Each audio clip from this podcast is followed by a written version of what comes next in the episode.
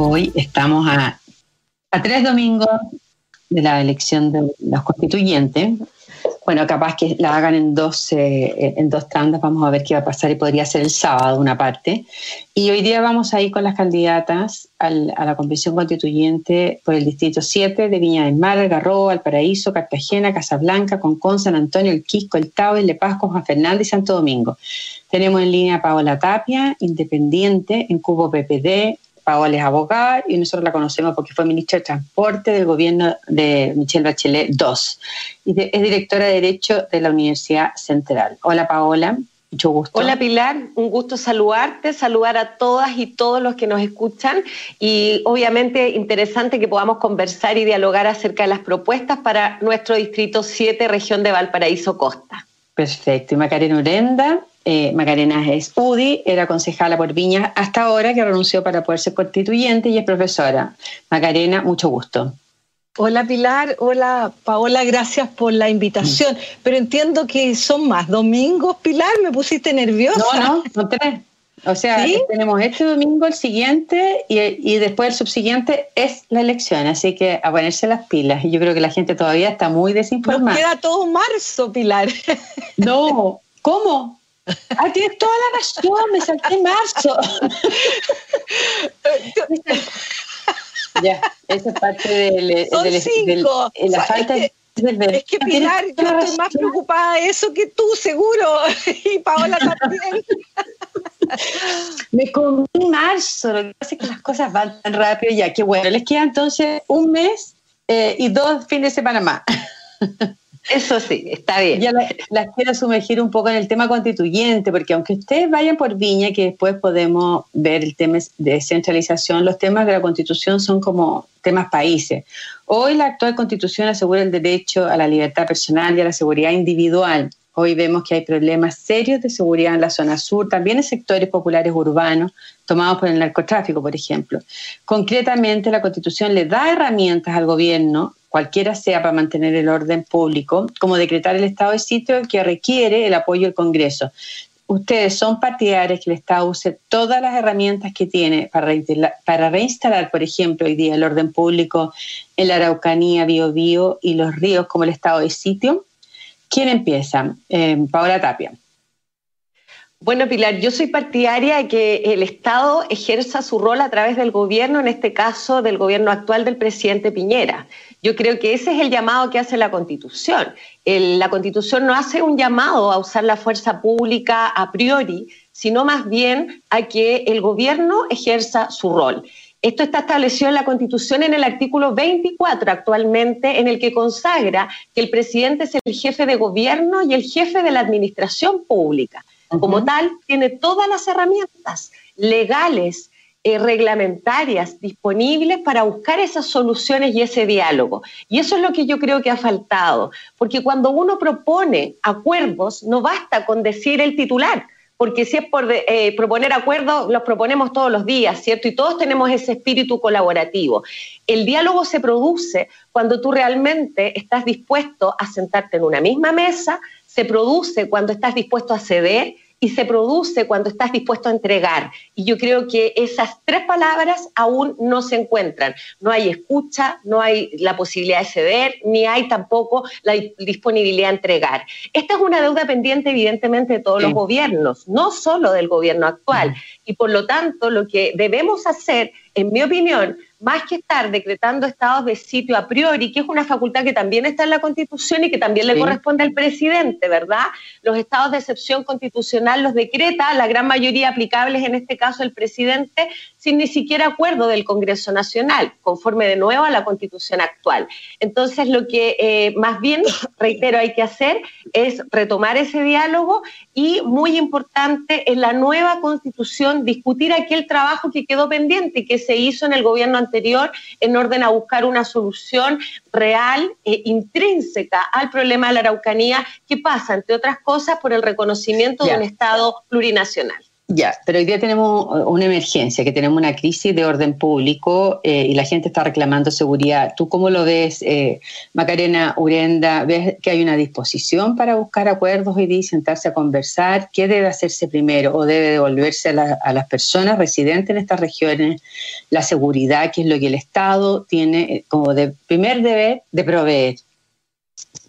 Macarena. A ver, lo primero, Pilar, decir que efectivamente Paola entiendo que también es Viña Marina, al igual que yo, pero hoy día estamos por constituyentes, por 12 comunas, y eso a, esas 12 comunas aspiramos a representar. Lo segundo, que este es un tema, efectivamente, es un tema crítico. Eh, yo creo que esto pasa, entre otras cosas, por llegar a acuerdos y acuerdos de verdad. Yo lamento eh, eh, eh, que nosotros, los chilenos, no hayamos sido capaces de priorizar todos que la paz tiene que ser un objetivo central. Y ahí yo no he visto una actitud de todos condenando la violencia de manera, de manera explícita y sin ningún tipo de concesiones ni justificaciones. Yo creo que en la violencia pierde Chile pierden muchas personas eh, que, se ven enfrentadas a situaciones muy complejas. Y eso es lo que está ocurriendo hoy en la Araucanía. Tengo la impresión de que aquí se están mezclando cuestiones. Yo creo que el yo, yo no, no me atrevo a afirmar que los que están detrás del conflicto de la Araucanía sean efectivamente los pueblos originarios. Yo tengo muchas dudas en eso, creo que las cuestiones están bien mezcladas. Yo creo que efectivamente, como decía Paola, hay un tema a resolver y que lo vamos a resolver en la Constitución y que de alguna manera también dimos un paso importante cuando dejamos los escaños reservados, ¿cierto?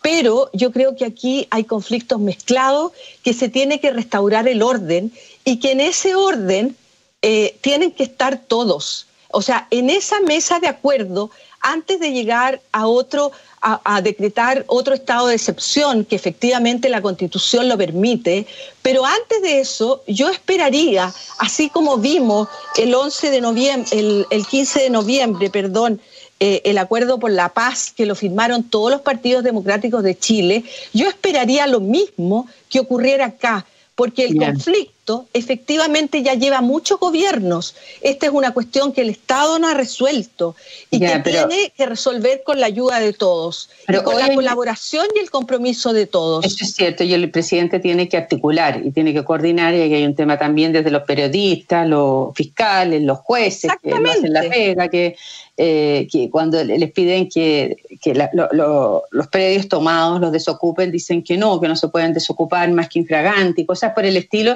Pero el presidente, lo, que yo quiero saber es la concepción de ustedes, si el gobierno al final en esta nueva constitución tiene que tener facultades fuertes para, para poder restituir el orden público o no, porque finalmente es el responsable. Este presidente decía que el anterior presidente había sido débil y blanda, el gobierno anterior dijo fue débil y blando frente al terrorismo de la Araucanía. Y resulta que hoy día la misma crítica se le está haciendo a este presidente. Entonces, ¿hay algo, algún tema constitucional que se deba ajustar para darle mayores poderes o es sencillamente que los presidentes no tienen capacidad de gestión para tomar las facultades que le da la Constitución?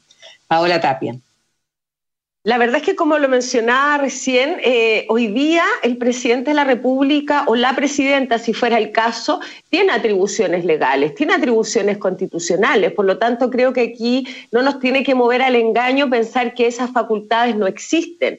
Más bien es un tema efectivamente de gestión, de ejercicio y muy importante también de... Eh, diálogo, como lo mencionábamos a propósito de los acuerdos. Ahora, eh, podríamos enumerarla. Yo mencioné una, la de eh, la calidad de jefe de gobierno y jefe de la administración, y como tal, evidentemente, además tiene, por ejemplo, la posibilidad de designar y, establecer el, el, nombramiento del Consejo de Seguridad Nacional, institución que personalmente creo que ha estado ya bastante obsoleta, tanto así que ha sido convocada solo prácticamente en una oportunidad en los últimos años, que fue a propósito del estallido social.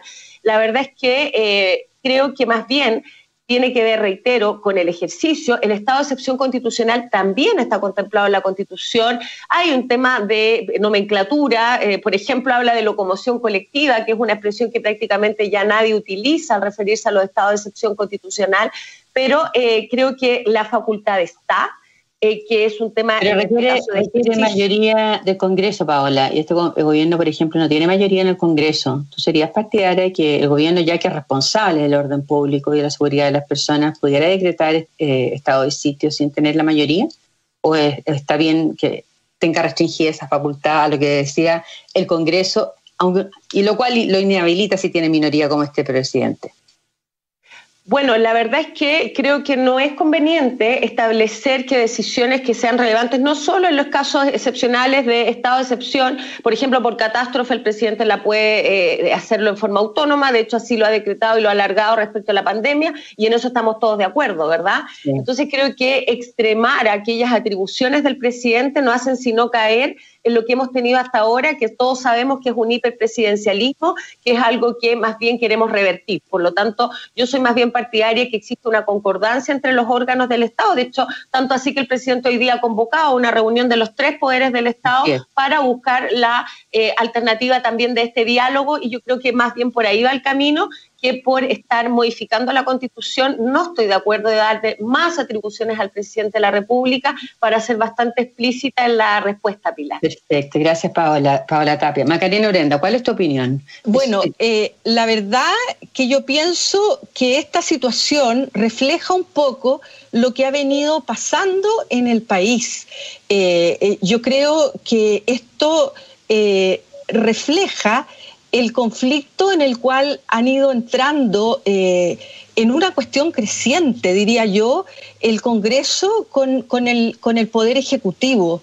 Eh, y, y, yo siento, aun cuando no tengo la respuesta todavía muy clara, que efectivamente tiene que ver con que el régimen presidencial, que a mí no me disgusta, debo decirlo, no me disgusta, pero yo creo que en este momento en Chile lo he visto mucho en el, en el Piñera 2 y también lo vi mucho en Bachelet 2.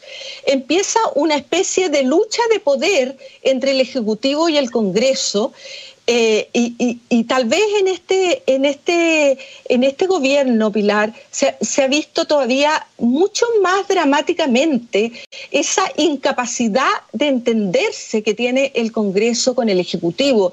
Yo habría esperado, por ejemplo, que frente a una crisis enorme como la que tuvimos en la pandemia, todos nos hubiésemos alineado.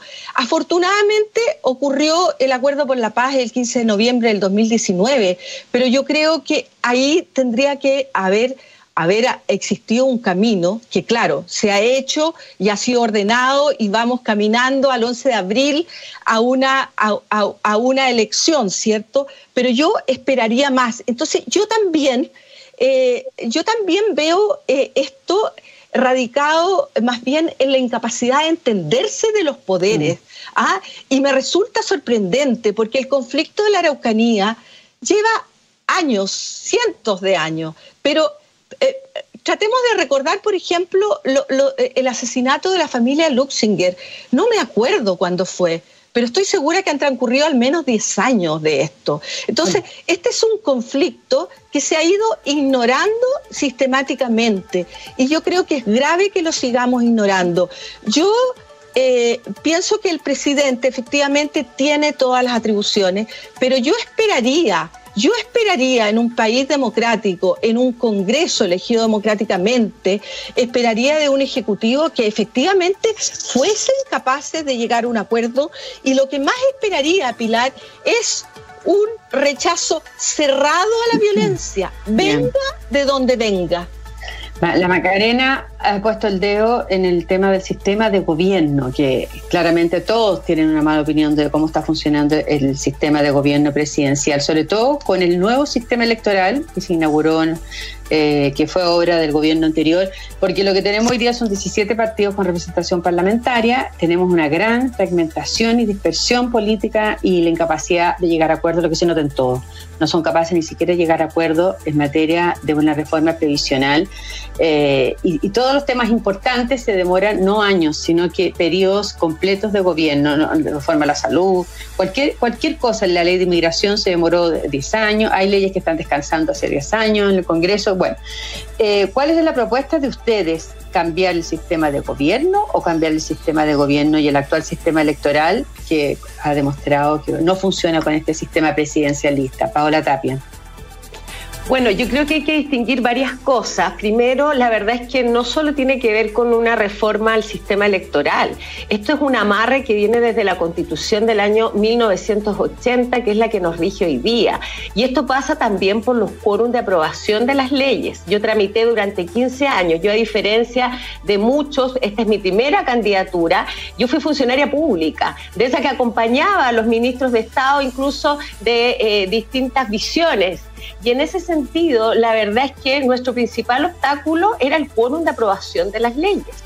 Porque si bien es cierto, muchas veces una ley puede parecer simple, es decir, de mayoría de los presentes, cuando, por ejemplo, tú le querías dar atribuciones para que ejerciera eh, el transporte público a una empresa, tú tienes que hacerlo con una ley de quórum calificado. Si además ponías una nueva atribución de un ministerio, tienes que hacerlo por ley orgánica y así sucesivamente. Entonces, no nos engañemos que eh, la traba principal en el Congreso tiene que ver con los quórums de aprobación para modificar el sistema de pensiones, el sistema de salud y educación, es lo mismo. Bajar los quórums le, había, le habría permitido a este gobierno sacar adelante las reformas que no ha podido sacar. Estamos hablando de las reformas tradicionales en importantísimo eh, lugar, las reformas a la salud, a las ISAP, tiene las reformas, todas las reformas que tiene en materia de seguridad pública que no ha podido aprobar porque no tiene los quórum. ¿Tú crees que hay un tema de quórum más que de eh, que el sistema no está funcionando? El sistema es complejo, es integral. Esto es un puzzle en el que cada pieza juega su rol. Y lo que he afirmado es que una pieza trascendental son los quórums ¿Cuáles son las otras piezas? El sistema de gobierno, sin lugar a dudas. ¿Cuál es el sistema de gobierno actual? Dicho por todos los especialistas. Yo además soy profesora de Derecho Constitucional, por lo tanto lo tenemos claro, que es un hiperpresidencialismo. ¿Qué, quiere decir? Que el presidente de la República, en virtud, y fuera quien fuera el presidente, es quien ejerce las urgencias, quien ejerce la atribución exclusiva en determinadas materias quien tiene la posibilidad de veto, recordemos sin ir más lejos, que cuando se aprueba en tiempos de pandemia una ley en el Congreso Nacional para poder prorrogar los pagos de servicios básicos, el Ejecutivo anuncia un veto que finalmente atenúa, pero anuncia un veto diciendo no voy a estar de acuerdo y luego cambia un poco de posición, afortunadamente. Pero a lo que yo voy es que el régimen imperante es otra pieza del puzzle y ahí hay que cambiarlo sin lugar a dudas, en mi opinión, ejerciendo más contrapesos desde el punto de vista parlamentario, como ocurre en la gran mayoría de los países, para que de esa forma haya un mejor equilibrio y una mejor consistencia en el diálogo que se produzca para aprobar las leyes que nuestro país necesita. Gracias. Dos piezas para no alargarme. Ya, Macarena Urenda, ¿cuál es tu opinión? bueno, yo pienso que yo efectivamente tampoco estoy, yo no estoy contenta, Pilar, con cómo está el sistema electoral. Eh, uno podría pensar que, los diputados se están, se están estrenando, pero la verdad que ya llevamos más de, más de tres años, vamos a cumplir tres años ya que, lo, que, el nuevo sistema eh, se, se estrenó, digamos, y la verdad que los resultados a mí no me gustan. Eh, es más, yo creo que eso no solamente tiene efecto en esta dispersión a la cual tú te referías, Pilar, en esta cantidad de partidos, sino que eh, y tiene efectos muy fuertes eh, en, el conflicto que se genera con el Ejecutivo, sino que fíjate que también tiene efecto en los territorios. Pilar, nosotros antes conocíamos a nuestros senadores conocíamos a nuestros diputados. Hoy día, mira, con la Paola estamos haciendo un trabajo maratónico, porque eh, eh, en cinco semanas tenemos que recorrer 12 comunas. ese es el trabajo que hoy día hacen los, los diputados, ¿cierto? Eh, y son diputados por 12 comunas en vez de. Porque el sistema electoral agrandó los distritos para poder hacerlo. Agrandó los distritos. Y, y, se produjo una dispersión que me imagino que es la que tú te referías cuando hablabas de la cantidad de partidos. Y además hay algo que la mayoría de la gente critica, que hay muchos que llegaron al, al Parlamento eh, por una, con una cantidad de votos mínima. Entonces, las posibilidades de acuerdo, las posibilidades de colaboración, las posibilidades de diálogo, eh, francamente disminuyen. Yo realmente intervendría en este, en este periodo. Yo creo que esta idea de juntar las elecciones pudo haber sonado muy racional, pero en la práctica eh, yo siento que ha resultado un desastre. Lo que hemos visto en el Congreso, eh, eh, hemos visto a los congresistas con pancartas, hemos visto a los congresistas disfrazados bailando. Yo estoy absolutamente a favor de las marchas de una señora que no tiene ninguna opción de ser escuchada, pero un congresista que, tiene, que tiene la posibilidad de votar, que tiene la posibilidad de ejercer su opinión, que tiene llegada a los medios, que tiene un, sueldo asegurado, no puede asumir el, papel de alguien en una marcha. Entonces, ahí me parece que hay una distorsión que se ha producido que creo yo que en parte es efecto de esta nueva ley electoral. Y, ese, y esa distancia de la ciudadanía eh, con el Congreso, que lamentablemente pagan muchos justos por pecadores, porque yo estoy a favor de la política y del Congreso, de hecho estoy en un partido, pero yo creo que también es producto de esto. Ya, muchas gracias. Vamos a ir a una pausa. Estamos con Macarena Urenda y con Paola Tapia. Ambas son candidatas a la Convención Constituyente por el Distrito 7 de Viña del Mar. Vamos a una pausa y volvemos. Estamos con Macarena Urenda y Paola Tapia, ambas son candidatas a la Convención Constituyente. Paola Tapia, eh, ustedes la conocen, es, eh, fue ministra de Transporte y va como independiente en Cupo PPD y Macarena Urenda de la UDI, también era concejal de Viña hasta ahora y es profesora. Ya, quiero, en materia de descentralización, saltémonos los derechos sociales por el tema del tiempo. Pues, eh, en materia de descentralización, ¿qué cambios introducirían ustedes a la actual constitución para asegurar mínimamente la descentralización de los recursos y las decisiones? Paola. Bueno, Pilar, yo lo primero que hay que decir es que yo efectivamente apunto por una lo que yo llamaría una constitución localista, o sea, una una de mis banderas es efectivamente la descentralización. Yo siento que en Chile llevamos años hablando de descentralización, sin embargo, en la práctica el 90% de los recursos se toman las decisiones en Santiago, la, eh, eh, gran parte de la población vive en Santiago, entonces efectivamente hay un país que no muestra su diversidad, su riqueza, su capacidad de innovación y que las oportunidades son muy diferentes cuando uno está en Santiago o en regiones. Yo soy de regiones y como mucho yo voy a llevar esa bandera. Yo apunto a lo que yo yo podría decir que es una una constitución localista. Yo creo que hay que bajar efectivamente deberán radicarse a nivel local, porque estamos hablando que la Constitución eh, establece las reglas de juego para el país. ¿Y qué, qué decisiones le quitarías tú al nivel central para localizarla a nivel yo, derechamente le bajaría el poder a, a las regiones, a las provincias, a las comunas e incluso a los barrios. Yo siento que aquí hay que bajar dos cosas. Eh, eh, es el tema económico que puede, por ejemplo, por dar un ejemplo, hoy día las, los municipios de las comunas son meros administradores. Eh, yo le daría mucho mayor cantidad de recursos y capacidad de tomar decisiones para que estos nos puedan, a su vez, bajar hacia la mirada territorial yo creo que el gobernador, para ser justa, la elección popular de del gobernador, que va a ser por primera vez en Chile este 11 de abril, es un avance. Pero ese gobernador también no solamente tiene que tener un cargo, tiene que tener recursos y tiene que tener poder de decisiones. Entonces, efectivamente, yo creo que tiene que haber un avance. Ahora, Pilar, los detalles todavía no los tengo claros, pero efectivamente creo que tiene que estar consignado esto en la Constitución de una vez por todas. Ya, y, la Paola, parece que ahora la tenemos en, línea. Paola, ¿qué harías tú para que las decisiones claves en materia de recursos y decisiones también se descentralicen? Bueno, efectivamente, el tema de la equidad territorial debe ser el pilar fundamental de los cambios de la nueva constitución. Sin esa equidad territorial, la verdad es que no vamos a poder hablar de descentralización.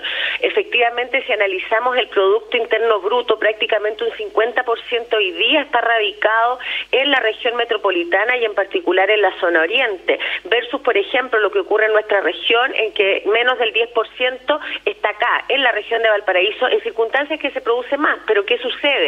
En la práctica se tributa y todos los ingresos van a la región metropolitana.